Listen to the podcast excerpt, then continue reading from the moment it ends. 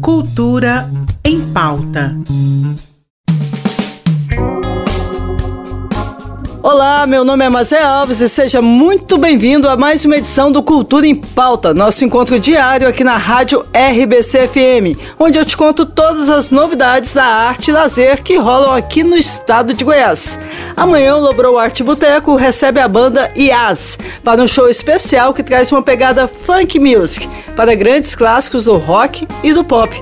Você pode esperar ouvir interpretações de artistas como Amy Winehouse, Led Zeppelin, The Doors e muito Caso você tenha se interessado, o show está marcado para começar às 10h30 da noite, com a entrada custando 25 reais. E como hoje é quinta-feira, temos mais uma aula de história, marcada com o Dr. Givaldo. Dessa vez o doutor vem nos contar um pouco sobre a Orquestra Feminina de Goiânia. Seja muito bem-vindo, Dr. Givaldo. Olá, Mazé. Como vão, colegas do Cultura em Pauta? Goiânia sempre foi palco para coisas muito interessantes. A arte e a música em especial, de algum jeito, sempre estiveram presentes na história da cidade desde seu princípio. E são muitos os ritmos que fizeram isso, não apenas o sertanejo. E houveram coisas tão especiais que fizeram a cidade estar do lado de Nova York nesse cenário. Entre 1959 e 1960, Goiânia teve uma orquestra sinfônica feminina. Essa foi a segunda do mundo, só a Grande Maçã teve uma dessas antes.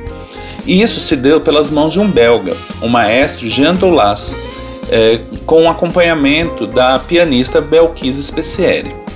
A criação dessa sinfônica se deu pelo desejo do maestro de ter uma orquestra que não fosse ligada ao governo. Ele já tinha criado a Filarmônica do Estado anos antes. As musicistas todas elas alunas ou professoras do Conservatório de Música de Goiânia, precisaram fazer algumas adaptações para poder participar do projeto. A maior parte delas teve que aprender a tocar um outro instrumento para compor a orquestra, porque a maior parte delas estudava especificamente piano. Na verdade, essa foi uma experiência bem curta e só foi retomada nos últimos anos pela Orquestra Sinfônica de Goiás. Bem, pessoal, a música transcende gêneros e o conhecimento as eras. Um abraço e até a próxima. Muito obrigada pela sua participação, Osvaldo. E aí, você sabia que Goiânia tem sua própria orquestra feminina? Já assistiu a elas alguma vez? Fica ligado, hein? Falando agora de teatro, amanhã o monólogo Cora do Rio Vermelho finalmente chega aqui em Goiás, depois de conquistar plateias em outras cidades do Brasil.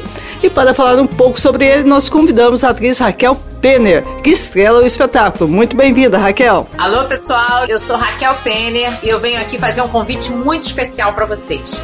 Estarei aí, em Goiás, com o espetáculo Cora do Rio Vermelho, a partir da vida e obra de Cora Coralina.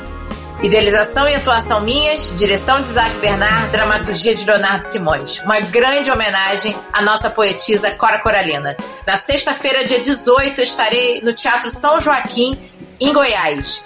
No sábado, no Teatro Goiânia. E no domingo, em Anápolis, no Centro de Convenções. A programação é totalmente gratuita e eu espero vocês lá. Muito obrigada pela sua participação, Raquel. É um prazer enorme te receber aqui no programa. Não deixem de conferir ao espetáculo Coda do Rio Vermelho amanhã em Goiás, na cidade de Goiás, ou no sábado aqui em Goiânia. E amanhã, compositora, pesquisadora e professora de cinema, ah, minha amiga Jorge Assinada, realiza o lançamento do seu mais novo livro, O Compositor Camaleão. A obra é resultado da tese de doutorado da escritora, onde ela investiga a contribuição do compositor, instrumentista e ator André Bujanra ao cinema brasileiro no que se refere à composição de trilhas sonoras musicais. Além do lançamento do livro, a banda Trilhas a Gogô, da qual a autora faz parte, também faz um show especial com trilhas sonoras de novelas brasileiras e outras canções preparadas especialmente para o evento. Muito interessante. Parabéns, viu, Jorge? Sou sua fã. O evento está marcado para começar às 8 horas da noite no Matuto Bar e tem um cover artístico custando 20 reais. Falando agora da programação do Circuito Literário Sesc, amanhã as atividades começam às 13h30 da tarde do Sesc Campinas, onde a Companhia Flor do Cerrado realiza uma sessão de contação de histórias com histórias da Combi Discoteca. Já às 7 horas da noite, o grupo Goiânia Clandestina realiza um sarau especial no Teatro Sesc Centro. Por fim, às 8 horas da noite, os escritores Mazinho Souza e Helena de Lourença participam de um debate sobre a poesia em Goiás no Teatro Sesc do Centro. Você pode checar a programação completa pelo Instagram, arroba SescGo. Mas é só ficar ligado aqui no Cultura em Pauta que eu também te conto tudo, tá? E é por aqui que eu me despeço de vocês. Para encerrar o programa de hoje, com um clima bem dançante, vamos ouvir a música Estrelar, do cantor Marcos Vale. Quem é da minha geração, lembra bem como é que era, hein? Tenha uma ótima tarde e vejo vocês amanhã. Tchau! Tem que correr, tem que suar, tem que malhar. Vamos lá. Musculação, respiração, ar no pulmão. Vamos lá. Tem que esticar, tem que dobrar, tem que encaixar. Vamos lá. Dois e três, é sem parar, mais uma vez. Verão chegando. Quem não se endireitar, não tem lugar ao sol. Domingo é dia. De tititi a mais e de bumbum pra trás. Verão chegando. Quem não se endireitar, não tem lugar ao sol. Domingo é dia. De tititi a mais e de bumbum pra trás.